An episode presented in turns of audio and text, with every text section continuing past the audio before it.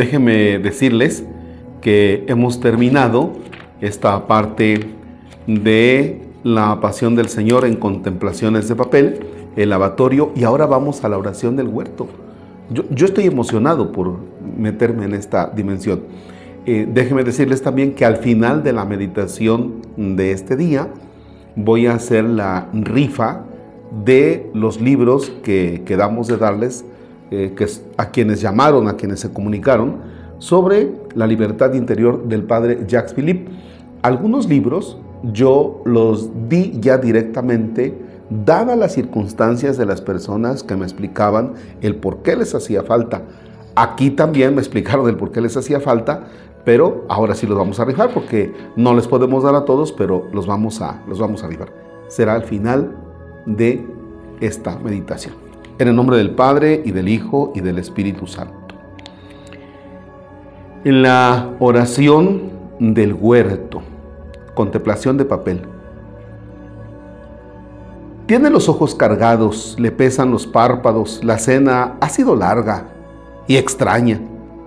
Se han alternado la despreocupación y la solemnidad, los momentos de camaradería, evocando esos primeros tiempos en que anduvieron juntos allá por los caminos del Tiberiades y la tensión que parece acompañarles en esta, en esta última temporada, en la que la sombra de una amenaza velada se cierne sobre ellos, de modo especial sobre Jesús.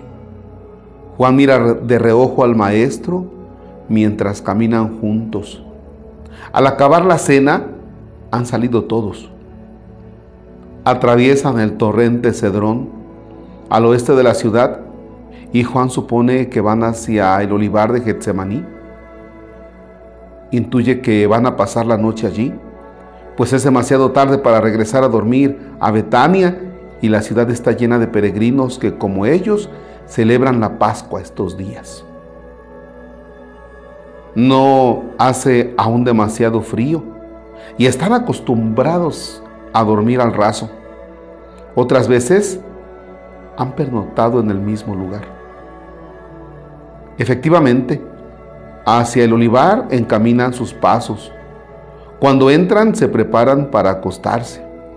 Sin embargo, mientras están empezando a limpiar el suelo de ramas para acondicionar una posición de tierra, Jesús les hace una señal a Pedro, a Santiago y a él para que le acompañen. Los otros ya están acostumbrados. No es la primera vez que ocurre. Y aunque Juan sabe que esa predilección despierta recelos entre los demás, no le importa. No sabe si al alejarse de ellos les criticarán o no. Mientras pueda seguir Mm, cerca de Jesús, está dispuesto a cargar con un poco de suspicacia. Es su amigo. Y siente que también el maestro le cuida. No sabría decir por qué. Quizá porque es casi un muchacho y por eso mismo Jesús le protege, consciente su juventud. O porque siempre desde el principio ha sido más rápido para entender sus enseñanzas o quizá no tenga explicación y el maestro trata a cada uno según lo que cada quien necesita. El caso es que él siempre se ha sentido muy unido a Jesús desde que le llamara hace tres años. Evoca por enésima vez ese momento primero, cuando se encontraba en la barca con su hermano Santiago y su padre arreglaban las redes como siempre al final de una jornada de pesca. No hablaban. El silencio cordial era parte de su rutina de hombres recios, conscientes de que esa era la vida que les esperaba, como había sido la generación anterior y como sería la vida de sus hijos y de los hijos de sus hijos. Pero aquel día apareció Jesús y rompió esas expectativas. Le acompañaban Pedro y Andrés, amigos de los Zebedeos desde pequeños, y en cuanto vio la expresión de su rostro supo Juan que ocurría algo. una mezcla de excitación, júbilo, aventura. Tampoco podría asegurar qué es lo que dijo Jesús para que lo dejara todo y le siguiera. No sabe si fue su mirada o la autoridad con que se dirigió a ellos o si tocó alguna fibra que llevaba tiempo esperando a ser despertada. Pero no hubo vacilación. Su padre pareció entenderlo también, hasta su madre, Avilene, terminaría siendo parte del grupo amplio de gente que acompañaba al Nazareno por los caminos. ¿Cuánto han vivido desde aquel primer día? Han compartido jornadas en los senderos, han dormido en el aire libre, han afrontado la tormenta, le han escuchado con arrobo contar historias que conmueven a la gente de una forma única. Es, piensa Juan, el único maestro que he tenido. Sonríe al evocar episodios extraños en los que Jesús ha trastocado la vida de las personas.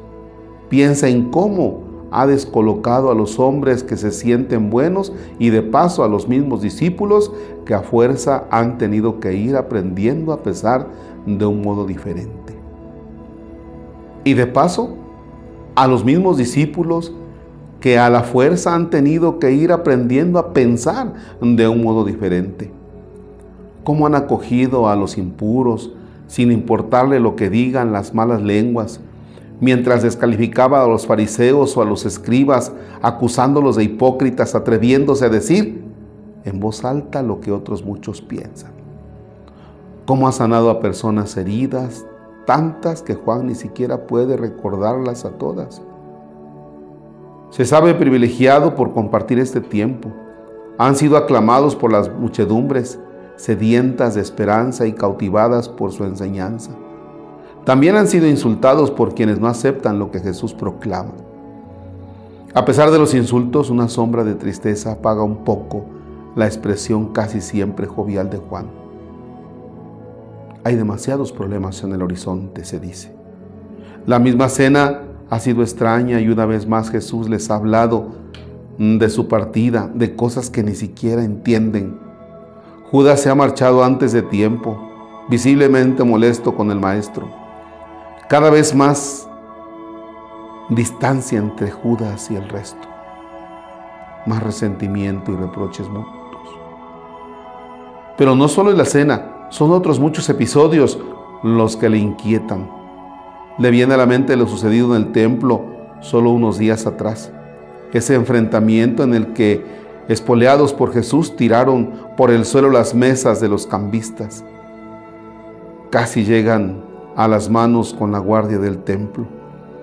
La admiración sin reservas que antes mostraban las muchedumbres hacia el maestro, ahora se, entremezcla con miradas torvas, con la hostilidad creciente de algunos grupos y la distancia prudente de otros.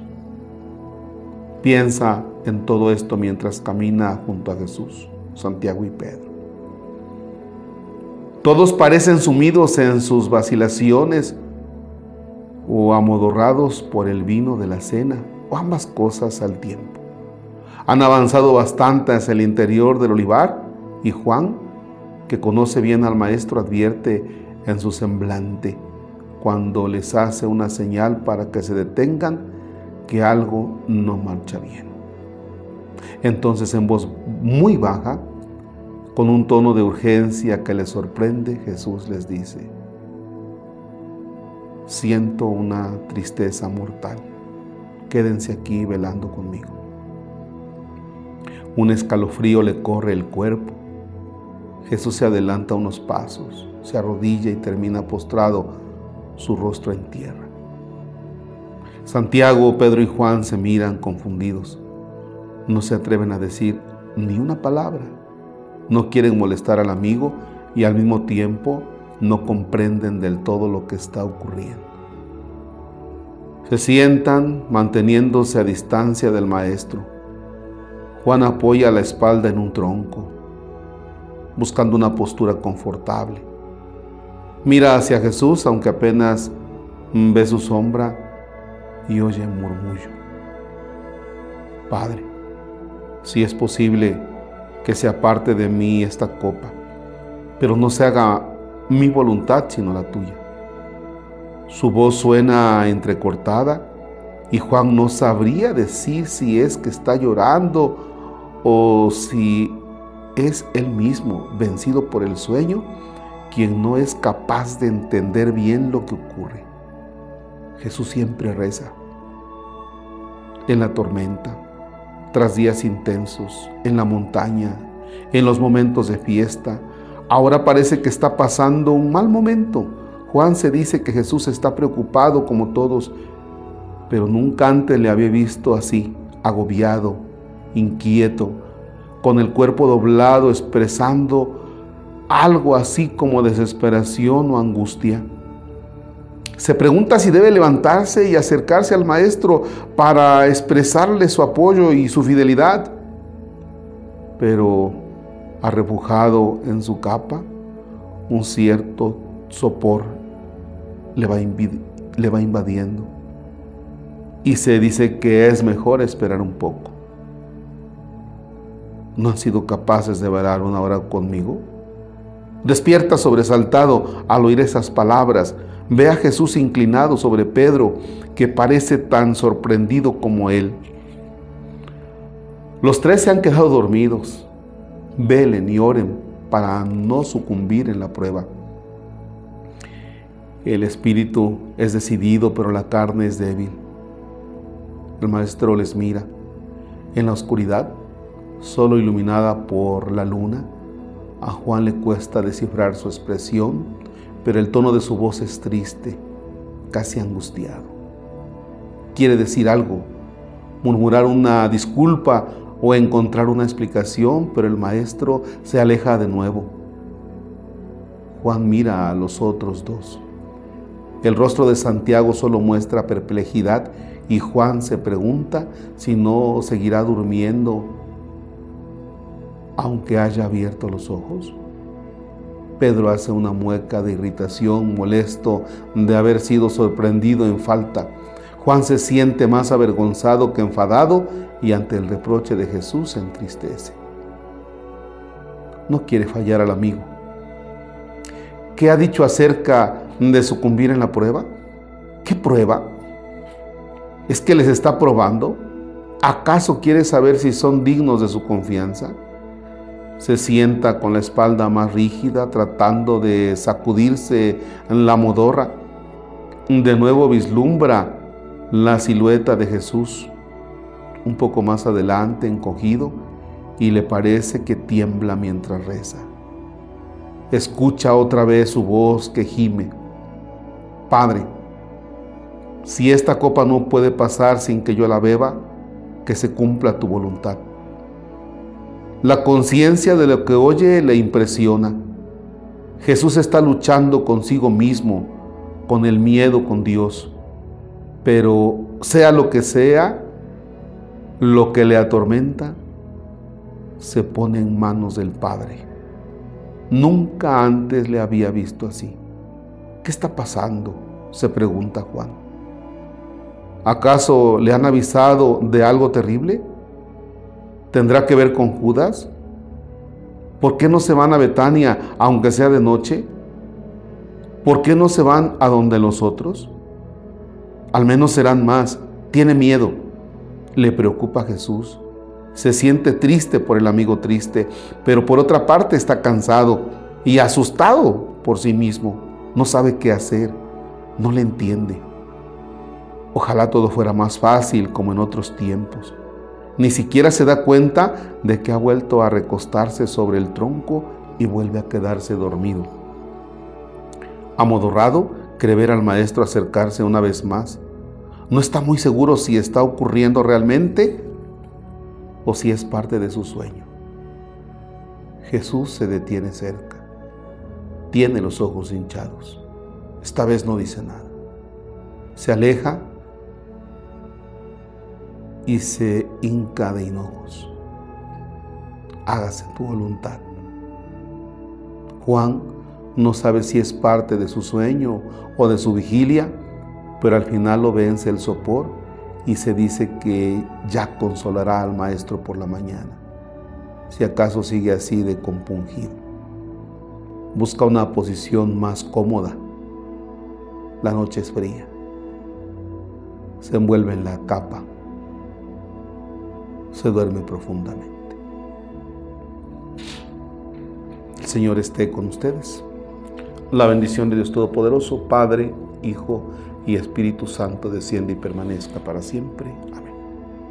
Bien, ahora haré la rifa de 10 y... ¿Cuántos libros nos quedan? 17. Aquí tenemos, vamos a sacar varios papelitos para que ya. Entonces, aquí, déjenme decirles que un premio es para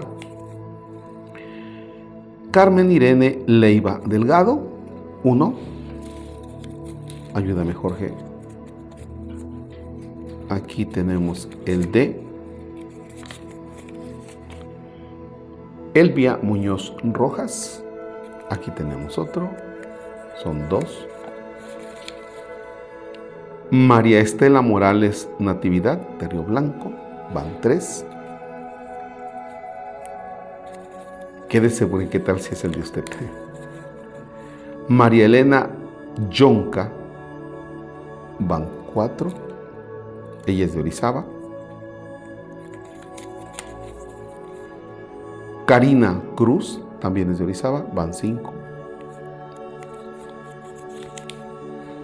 María del Pilar Romano Sánchez, también de Orizaba, son seis.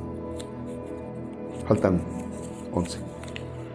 María Luisa Ortega Río Blanco, Vicente Guerrero, van siete.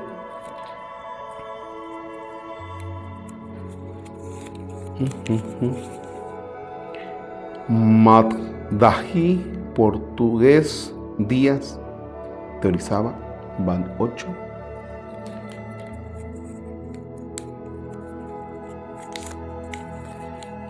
Magda Garcés, teorizaba, van 9. Este que está huérfanito lo vamos a agarrar. Bien. Ya vamos 10. Vamos a regresar a estos y vamos a revolver para que tengan. Aquí tenemos que sacar 7. Si notan un brinquito en el video, es que estaba muy largo y entonces pues dimos el camino. Luz María Telles de Orizaba 11. Vamos con María Lilia Peña Reyes de Nogales, 12, 2, 4, 6, 8, 10, 12, 12. María Carolina Yasmín Fragoso Martínez de Río Blanco van 2, 4, 6, 8, 10, 12, 13. Miguel Ángel Gutiérrez Huerta de Nogales, 14. 14. Silvia García Báez de Río Blanco, 15. 15. Y, y, y, y. Irme Guerra Reyes de aquí del Encinar, Iván 16. Y vamos por el último. Estela Gómez Arroyo de Orizaba. 17. Estos Jorgito, los pasas por favor a la Secre Alimni para que ella les hable a las personas de que les vamos a llevar su librito. Y gracias porque por ahí Jorge llevó un libro a una señora y nos mandó unas galletitas. Entonces, a quien nos donó los libros del padre Jacques Philippe, este, Libertad Interior, aquí tiene 17 Ave Marías, ¿eh? Más las que mandó esta persona. Y bueno, a nuestro donante, muchísimas gracias por los libros. Este, a usted le tocan las Aves Marías y a mí me tocaron unas galletas, entonces pues ahí vamos. ¿eh? Gracias y que tengan excelente, excelente lunes.